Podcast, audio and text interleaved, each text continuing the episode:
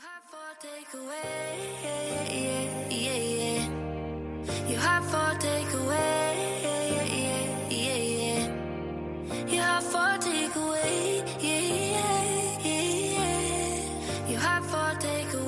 各位小伙伴，大家早上好，我是瑶瑶老师。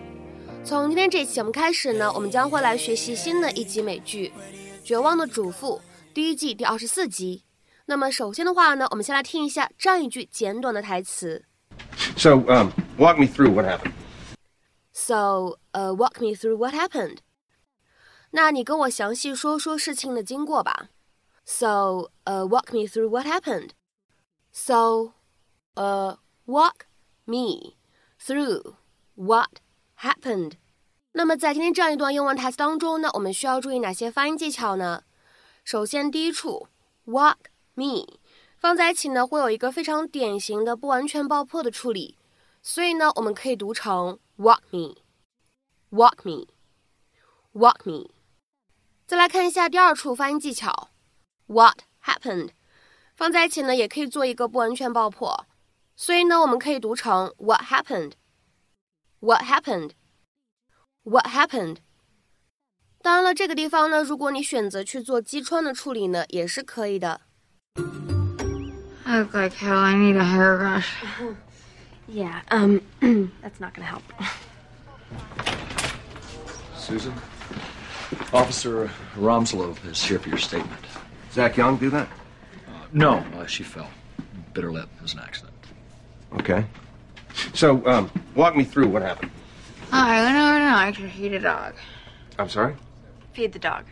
Uh, and I turned around and there was Zach Young, and that's Zach with an H, pointing a gun at me. The doctor said keep that in. You gotta understand, Zach's had a tough time. He's got emotional issues. Ah, he's crazy. Still, I don't think he meant to hurt anybody. Uh, hello? Uh, he was waiting there for you to come home so he could kill you. Is that what happened when you got home? Kid took a shot at you? Actually, Susan fired the gun. Okay, that's because I was wrestling it away from Zach so that he wouldn't shoot you. Oh, what? Can we do this later? She's kind of a mess right now. Yeah, yeah I think I can fill in the rest for you. I'd appreciate it. But uh, you feel better, Mrs. Mayer. Thanks. Ow, that hurts.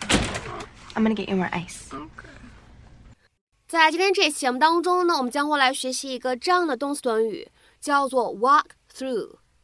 walk through。那么其实这样一个动词短语 walk through。它呢在口语当中啊最基础的意思是从什么什么当中穿过去、走过去。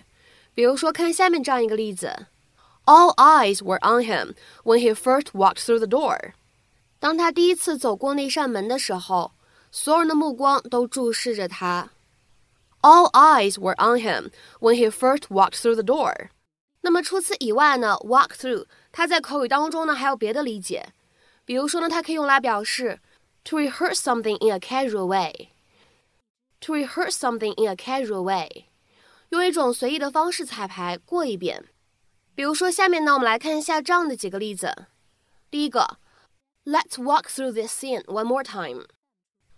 这一场啊，这一幕我们再过一遍。Let's walk through this scene one more time。下面呢，再来看一下第二个例子。We walked through the dance routine to make sure everyone understood the moves。 我们把跳舞的流程又过了一遍，确保每个人把动作都理解了。We walked through the dance routine to make sure everyone understood the moves。那么除了刚才这样一种用法和意义以外呢，这样一个短语呢，它还有另外一个意思，可以用来表示什么样的含义呢？我们来看两条对应的英文解释。第一个，to instruct someone in a process by carefully demonstrating or having them perform each and every step。 通过仔细展示让别人做每一步的方式，来指导某一个人做某一件事情。To slowly and carefully explain something to someone, or show someone how to do something。仔细的、认真的、慢慢的向某个人解释某一件事情，或者呢向某个人展示应该如何去做某一件事情。所以呢，综合看下来，今天视频当中呢，我们其实这样一个短语的理解呢，更加偏向于现在这样一种解释。这位警官呢，希望 Susan 能够详细的跟他讲解一下当时事情发生的经过，做一个完整的情景再现。那么下面呢，我们来看一下这样的几个例子。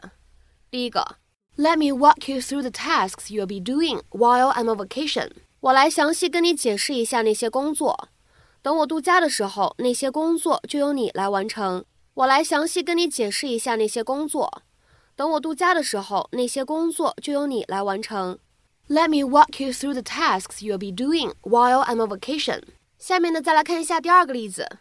She walked me through the installation of the new software。她带着我过了一遍那个新软件的安装流程，或者说呢，她详细的跟我解释了一遍那个新软件的安装流程。She walked me through the installation of the new software. 那么下面呢，我们再来看一下最后这个例子。He'll walk you through the procedure. 他会带着你过一遍流程，或者说呢，他会详细跟你解释一遍这个流程。He'll walk you through the procedure. 那么在今天节目的末尾呢，请各位同学尝试翻译以下句子，并留言在文章的留言区。She walked me through the six-page document. She walked me through the six-page document. 那么这样一个句子应该如何去理解和翻译呢？期待各位同学的踊跃发言。我们今天这期节目的分享呢，就先到这里。See you.